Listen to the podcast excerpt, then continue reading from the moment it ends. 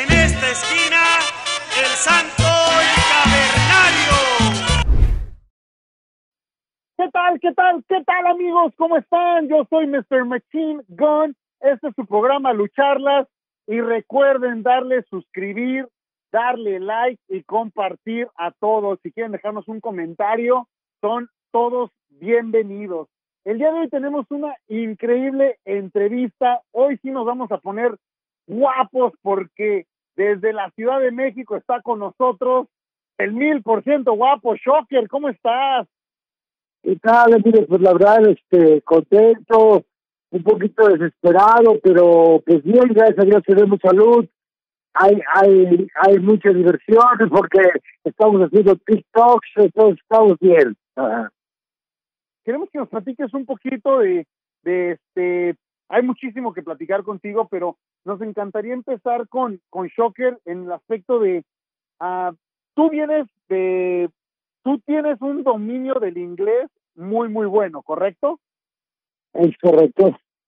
Ahora, tú estás en, estás en estás en este, a diferencia de otros luchadores que batallaron con, con el inglés, o sea, que, que están, que viven en Estados Unidos y que batallan con el inglés, tú no. O sea, tú vienes para acá, te manejas en, inglés al 100%, ah, tienes dominio del inglés, de promos en inglés y todo. ¿Cómo te beneficia eso en, tu carrera? Pues mira, creo que el, el, prepararte, el estudiarte es algo muy benéfico en cualquier aspecto de la vida profesional. Para, para mi carrera, una carrera que, que requiere viajar, que requiere presentarte en diferentes países y manejar otros idiomas, pues creo que a mí me benefició bastante porque esto ayudó que, yo fuera un luchador, que sea un luchador este comercial para el público no solo mexicano, sino también pues en el caso de Estados Unidos americano, la gente que, que me conoce sabe el dominio del inglés, puede llegar, se me acerca y hablan conmigo en, en el idioma este inglés y, y me facilita mucho las cosas, aparte pues puedo, puedo trabajar en empresas extranjeras y comunicarme con ellos de una manera más fluida, lo cual pues para mí es excelente, ¿no? Ahora, para mucha gente que no lo sabe, nosotros lo, lo vimos en el documental de Lucha México. Tienes, tienes un tatuaje que dice Boner, ¿correcto?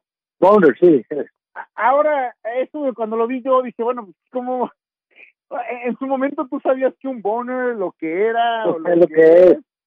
Sí, claro, pero el tatuaje de Boner tiene del personaje Rick Stone, que salía en, el programa Growing Pains. Y cuando yo estaba en el high school en Estados Unidos, mis compañeros de clase decían que yo me parecía mucho a Boner, al, personaje que salía en esa, en esa serie, y es por eso que que tengo Boner, así, así me decían sobre, hey, Boner, happening? Y para las personas que no lo sepan, el boner es cuando andas paraguas, ¿no? Es un personaje por el cual se lo tatuó, pero digamos que se trae tatuado ando paraguas en la parte de en el en el cuerpo, ¿no? Sí, mira, tiene para tiene varios significados. Aparte de tener un boner, también puede ser boner de que estás de, de hueso muy grande, ¿no? Muy, muy, muy, este, muy, muy pronunciado. Mm, eh, bueno, ahí está. pero va, vamos a ver, muy bueno el documental, pero vemos que te manejas, o sea, estás luchando en, vamos a, no, está el Consejo Mundial, arenas llenas, pero de pronto llegas a una, a una arena pequeña, donde pues estás luchando y se ve que están ahí casi casi al lado, está, está un perro callejero, se te acerca, durante la lucha se te acerca una persona para que le des un autógrafo, esa, pero la verdad es que esa, esa parte a mí en lo personal me encantó porque esa es como la lucha libre fuera de, de las grandes empresas, ¿no? ¿Cómo es el, el ir a estos lugares, el manejarte, el cariño de la gente? ¿Cómo lo sientes tú? Pues mira, tú sabes que en México la lucha libre es un deporte muy, muy de, de nosotros mexicanos, un deporte que, que se transmite a todo el público en general, que no, que no estamos viendo la clase social, al contrario, tratamos de estar con todo el público, entonces pues la gente a veces no tiene los recursos para ir a la Arena México o para ir a una gran función, entonces cuando llegan a nosotros los promotores pe pequeños y nos contratan para ir a sus arenas, pues lo hacemos con mucho gusto porque todo el mundo tiene derecho a una foto, un autógrafo, a disfrutar del espectáculo de la lucha libre. Y es, pero es tú, tú has vivido varias etapas de la, de la lucha libre, ¿no? Me imagino que en tu primera etapa era cuando la, porque hubo un momento donde la lucha libre era, no, pues es que se considera para el estatus social, you know, más abajo, esto, esto, de pronto se vuelve medio popular porque ah, pues a los presos les gusta ir y a la gente de clase media alta empieza a ir a, la, a las arenas, empiezan a llenar y de pronto viene la parte donde empiezan medio a batallar porque dejan de la gente a lo mejor asistir a las arenas. Eh, ¿cómo, ¿Cómo han sido todos esos procesos para ti? Pues mira, creo que ahí, ahí viene la, lo que te comentaba yo en la primera pregunta sobre el inglés. Creo que la preparación que, que tenemos nosotros, cada uno de los luchadores, por eso es tan importante ahora en día, ¿no? Para que puedas tratar a todo tipo de gente, que seas este una persona sencilla con toda la clase de público, que, que te puedas manejar con gente humilde, con clase media, clase alta, que te sepas este conducir y poder platicar con cualquier persona. Es por eso que yo, yo siempre a, los jóvenes que yo preparo entreno, siempre les recomiendo mucho que, que se sigan preparando, que estudien, porque la lucha libre no es eterna y el poder tener una, una profesión, pues aparte de la lucha libre, creo que te hace una persona más este atractiva para, para las empresas grandes que hoy que hoy destacan en la lucha libre. Oye, Shocker, vamos a ser completamente honestos. ¿Hubo, hubo un momento en tu carrera, en tu vida, donde toda esta, la, la, la, fama, lo que te rodea y todo, se te llegó a subir? O sea, ¿hubo un momento donde, donde tú estuvieras, sí, o sea, estoy en este nivel y siempre voy a estar aquí y, y, y, y se te llegó a subir o, o nunca te pasó? No, claro, a, a, mí en lo personal te voy a decir, yo vengo de una clase pues, de, de una familia que, que tuvimos lo necesario para, para seguir adelante y cuando uno pues no tienes aquellos lujos o cosas, pues sí, de repente empiezas a perder el piso y, y yo estuve muy rápido, sí, sí llegó un momento en que, en que llegas a perder el piso, inclusive había gente que se que era una persona muy especial, muy sangrón, y, pero pues no me habían tratado realmente, eh, veían al personaje arriba del cuadrilátero, al ruido, entonces este y pues algunas veces que estaba yo de malas o que se me acercaban que estoy en una pues en una urgencia pues si tenía que decir con permiso tengo que correr porque tengo otro otro compromiso y hay gente que se molesta y dice que, que a uno se le levanta los pies pero pues no no te voy a no voy a hacer eso en eso sí sí sí llegué a levantar los pies del piso sí llegué a perder la cabeza un poco en un momento y pues bueno yo creo que de eso se aprende en esta vida ¿no? Claro, claro, lo, lo, importante es eso, ¿no? Ahora, eh, por ejemplo, vamos a hablar un poquito de tu, de tu faceta como, como emprendedor, porque creo que no este, el negocio que tienes hoy en día no es el primero que, que emprendes, ¿no? Eh, hemos seguido tu carrera y creo que tuviste los, los tacos este, de corte de carne ya hace tiempo en otro lugar como local. ¿Cómo es el ser emprendedor en cuanto a negocios? Pues mira, eh, los negocios son nobles, este cualquier negocio cuando uno les trabaja mucho, ¿no? La verdad, el primer negocio, Che Guapo, pues la renta nos, nos comió un poco, nos estaba yendo bien, pero no era rentable, aparte nos quería hacer la, la renta demasiado, entonces dijimos, no, pues vamos a, a cambiar, vamos a hacer otro, este, vamos a buscar una nueva locación. A lo mejor ese cambio nos, nos afecta un poco, porque no era la misma solicitud que teníamos el primero, y pero nunca he quitado yo del renglón en la comida aquí, sabes que México es un país muy taquero, nos encanta la tortilla con carne, la carnita asada, la rachera, el choricito, entonces por eso es que lo hago, ¿no? A mí me encanta el corte fino, ¿no? El ribeye, el sirloin, este, el New York, todo ese tipo de cortes, por eso es que lo que lo he manejado ahorita, los tacos que estoy manejando en este momento sigue siendo la rachera, bistec, costilla, chorizo argentino, porque son muy populares y manejo la tortilla hecha a mano, que es más, es este, tiene mucho mejor sabor. Yo lo que quiero es darle al público que coman lo que yo como. O sea, yo no vendo nada que yo no me coma. Es por eso que creo que ha tenido éxito. ¿Y qué tan complicado, es más complicado ser luchador o ser emprendedor de un negocio? Pues mira, creo que el tener un negocio propio te enseña a ser responsable, ¿no?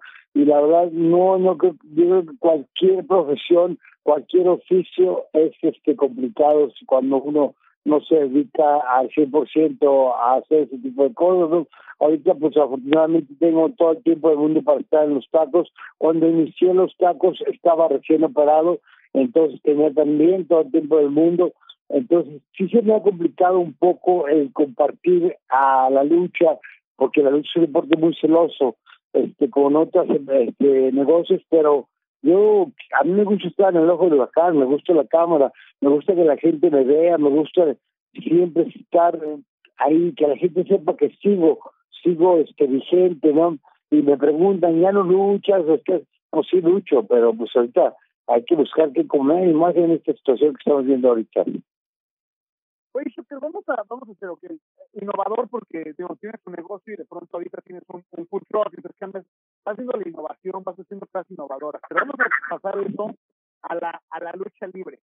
Eh, has sido parte del Consejo Mundial por muchos años, has trabajado ahí, sé que tienes una moda de empresa, pero es una empresa que se caracteriza por, por no ser, por no cambiar, por pero a lo mejor darnos como aficionados a veces lo mismo o las mismas luchas, a lo mejor mismas rivalidades. ¿Tú sientes que esto beneficia al consejo o, o lo perjudica? El ser tan, ahora sí que tan serio y estable. Pues mira, el consejo es una empresa que mantiene una, una política de, seriedad, de, manejar este un estilo de lucha recio, entonces no creo que, que sean este ahora sí que, que no que no mantengan las mismas rivalidades lo que pasa es que hay rivalidades que son muy fuertes no que y que y que dan al público pues mucha atracción. Yo sé que hay jóvenes o gente nuevos aficionados que quisieran ver, que quieren innovar y que quieren inventar esas rivalidades. Y más ahora con, con tanta gente que está en internet, yo lo leo mucho. Ah, que por qué se quejan. Y como ya ahorita en México hay varias empresas y hay jóvenes que, que están este, saliendo de todos lados, pero para mí la verdad hay muchos jóvenes que sí te enseñan a volar y son excelentes este acróbatas, pero realmente se han preparado o han entrenado lo suficiente, han fortalecido su cuerpo para para para no lesionarse en algún momento dado, ¿no? En un lance, eso eso es muy importante. Hay, hay, hay cosas que que ellos no no comprenden, que piensan que no les quieren dar una oportunidad, pero también tienen que entender que hay que hay que romperse la madre arriba del ring para que tengan una oportunidad. Oye, Shocker, ¿y cómo fue? Platícanos un poquito de tu etapa. Estamos ahorita del Consejo Mundial, pero tu etapa, hacer el cambio a, a AAA, donde sí es diferente, donde es más, a, lo mejor a la gente odia las comparaciones, ¿no? Pero es más estilo WWE, que es más el show, eh, más lo que hay detrás. ¿Cómo fue el adaptarte tú a eso? ¿De dónde te sentías tú más cómodo, no? En, ¿Haciendo la parte de AAA o Consejo? No, mira, yo en cualquier lugar donde he luchado me he sentido bien porque afortunadamente sé luchar, ¿no? Y en algunos momentos tenía que volar y también sabía volar. A lo mejor no soy el gran acróbata o ya gimnasta, pero podía hacer todo lo que me podían hacer, lo hacía en esos momentos antes de tener lesionadas las rodillas o los codos, porque pues yo me lesioné trabajando y a veces me lesionaron los compañeros, me cayó Black Warrior en un codo, este el último guerrero me, me, me impulsó hacia fuera del ring me lastimó la rodilla y han sido lesiones que han sido sobre el trabajo no aparte pues tanto va canto al lado que se rompe y, pues yo trataba eh, casi siempre que subo al ring yo no subo a dar el 50% siempre subo a dar el, el 1000% Oye, háblanos un poquito de, bueno, ahorita mencionaste a algunos otros luchadores, pero tu compadrazgo con este, con Mr. Niebla, ¿cómo fue? Eh, ¿Lo extrañas? Eh, ¿Cuáles son tus recuerdos de, él? Mira, Mr. Niebla y yo fuimos campeones mundiales de parejas por muchos años. Entonces convivimos mucho, este, tuvimos una gran amistad, pero prácticamente nuestra amistad era eh, en los horarios luchísticos o en el gimnasio. En nuestros casos nos visitábamos ah, de repente cuando había lesiones, cuando había alguna enfermedad, cuando había algún evento este, social o familiar. Y, y creo que eso nos unía mucho, éramos familia luchística, pero siempre tuvimos al margen a, a nuestras familias, nos conocíamos bien, pero pues no, no nuestra amistad nunca cada quien, nos, no nos metíamos con, los, con nuestras actividades familiares. Ok, ok. Ahora, con todo esto viene la parte de el desmadre, el cotorreo, el exceso y, y, demás. Háblanos un poquito para, a lo mejor para personas que están ahorita atravesando los excesos y todo. Ah, ¿Tú cómo le hiciste para volver a tomar el camino de, de decir, bueno, tengo que dejar esto porque no me está llevando a nada y tengo que enfocarme en, en luchar en el gimnasio, en, o sea, ¿cómo fue ese, esa transición? Háblanos un poquito de eso, ¿no? Pues mira, la verdad no ha sido fácil. Yo, yo, cuando empiezo a luchar ya como en luchar yo empecé cuando había luchadores de antaño todavía muy fuertes, ¿no? Gente que, que, le, que le gustaba tomarse una, una copita o dos o tres, bajando de luchar, algunos de luchar para calentar, entonces este yo desafortunadamente pues no no no me gusta eh, o no, no sé controlar ni mi alcohol, entonces prefiero no hacerlo, ¿no? Este, porque sí me causa mucho problema. Entonces, ¿cómo fue? Pues es que creo que eso ya es parte del amor propio que tú tengas, ¿no? De, de cuánto cuánto quieres, este, qué quieres para ti en el momento y pues si tienes que que enfrentar a la, a la vida, a la economía, a la emoción, al a todos los pensamientos, a lo que estás viviendo familiarmente. Entonces, pues yo soy una persona, como, como buen deportista de alto rendimiento y una persona eufórica y que, que le gusta le gusta la vida, o sea, vida al límite, entonces pues obviamente, ¿no? Como tú ves la vida de un Michael Jackson, de una de la de este cantante de los dos, de la niña esta casi toda esa gente que tiene mucho éxito de repente como que te alocas, ¿no? Como que no sabes controlar la, todo el éxito que tienes y a lo mejor yo no fui hoy el, el pues ahora sí que Hulk Hogan de la lucha libre, ¿no? Pero pues aquí en México creo que yo he tenido mucho éxito y es muy difícil, ¿no? Manejar el éxito de repente, ¿no? Se, se te sube a la cabeza y sientes que eres intocable, ¿no? Eh, ahorita que lo mencionas, eh, leyendo el libro de Eddie Guerrero, él menciona también que cuando deja de tomar, que cuando deja este ambiente, se reduce su círculo muchísimo. O sea, su círculo se convirtió de un círculo enorme a un círculo muy pequeño. ¿Te sucedió lo mismo? Uno mismo se tiene que alejar, hermano, porque pues andar, quieres andar con los amigos de, de la, del cotorreo, de la fiesta y, y pues el, el, el alcohol, las drogas, todo eso son muy atractivos, si te gusta verlos, si te gusta ver cómo andan, y, chica, yo quisiera andar igual, pero pues la edad ya no es la misma, la, la, fortaleza, la emoción, ya sabes que no puedes controlarte, que, que una no es ninguna, ¿no? Que, que, tiene, que a veces no puedes parar, entonces, ¿para qué? Sí se reduce mucho, a mí me sucedió, me sucede todavía hasta la fecha. Eh, Shocker, háblanos un poquito, y hoy en día las edecanes se han vuelto como más estrellas que el mismo luchador, ¿no? Más estrellas en el aspecto de... Eso es a la lista de los aficionados, pero no para nada, creo que el luchador es el luchador y los del espectro, los reyes de las luchas de los luchadores, la gente va a ver, hay obviamente hay caballeros que van a ver las edecanes, yo viví con una edecán por varios años y, pero no tiene nada que ver cada quien tiene su lugar y pues yo no me comparo con ella yo la verdad yo sé yo sé quién soy y pues no algunos que se siente más que yo y, y cómo la voy a agarrar de no pues a mí no porque yo sé quién soy no y, y yo soy un espectáculo para hombres mujeres niños niñas señoras abuelitos mamás todas o sea no no puedo comparar yo te, te comento que eso es parte de de lo que piensa el aficionado este Villamelón, que esos güeyes que, que se sienten que saben todo de lucha y que porque han visto cinco años de lucha ya pueden comentar y no hermano no. Yo yo soy luchador desde la pancha de mi madre.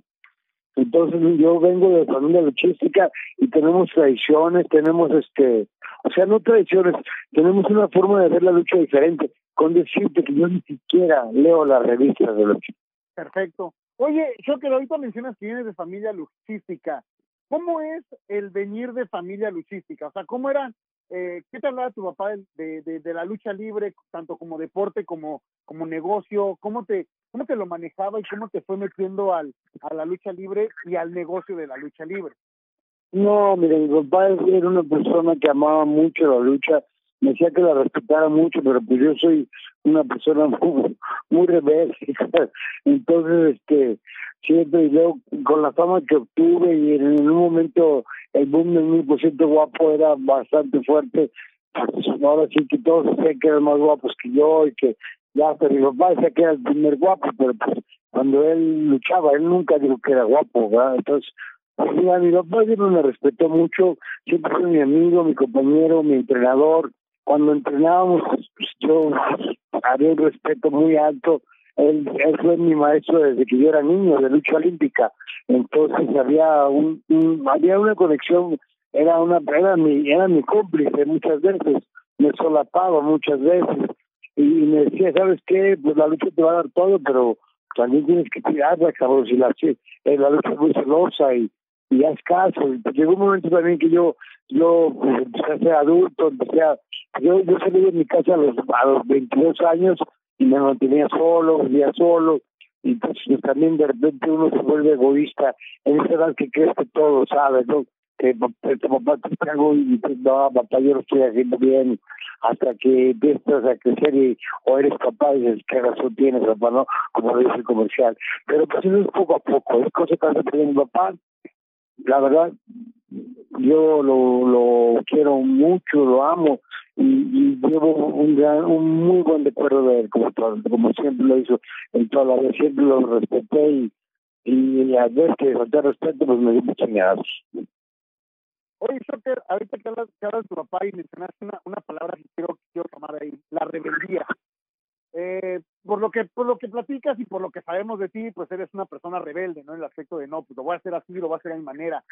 También viene la parte donde cuando haces las cosas a tu manera y, te vas y te das ciertos golpes, vas aprendiendo, ¿no? Porque pensamos que, ser rebelde es malo, pero no que sea malo, simplemente cuando eres rebelde, pues estás desafiando las reglas y también te atiendes a las a las consecuencias. ¿Cómo te ha, digamos, afectado esas consecuencias de tu rebeldía en trabajo, en, en la lucha libre y demás? Pues mira, hay, hay parte de mi rebeldía que ha sido buena, hay algunas que han sido no tan buenas. El, mira, cuando fui a AAA, me decían, papá, no te vayas, pero yo dije, sí me voy, me van a pagar más, el dinero no es todo, yo dije, no pasa nada. Me fue muy bien este en cuestiones económicas y de fama, pero luchísticamente siento que, que no me fue tan bien, porque pues echaba yo muchas ojeras, eh, hacía lo que yo quería, porque sabía el nivel que tenía, pero pues bueno, pues fue aprendizaje, ¿no? Entonces, ¿qué te puedo decir? Luego viene, ¿qué, qué otro momento he sido rebelde? Pues muchas veces cuando pierdo la máscara, cuando empiezo a ser los guapos, pues, ha habido muchos este, momentos, ¿no? Que ya dije, ya, ya estoy cansado, ¿no? Quiero hacerlo a mi modo. Oye, Shocker, ahora sí háblanos un poco. De pronto decides hacer la transición a ahorita, por ejemplo, que estás haciendo, manejando lo del canal de YouTube, que estás haciendo el TikTok, que estás haciendo lo demás. ¿Lo haces como una manera de entretenimiento? ¿Ves un futuro en eso? Eh, platícanos un poquito de, de, cómo lo ves tú de, de perspectiva de como luchador, de a a lo mejor y poder hacerlo a la larga, pues, pues, mira, es que el YouTube todo empezó por, por un amigo que tengo que se dedica a, manejar artistas y a, y a producir páginas. Dice, ¿por qué no haces un YouTube con entrevistas y, cosas así?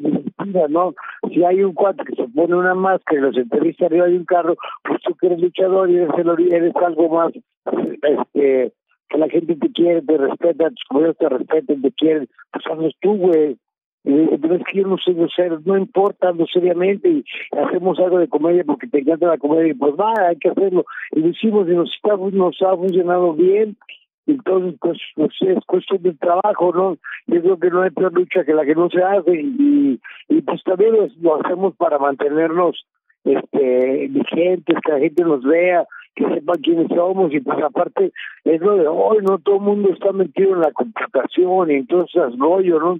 Todo, ahora ya lo de hoy es estar al, al, que al, ¿cómo le llaman? A la, no, no es a la moda, es a la tecnología, ¿no?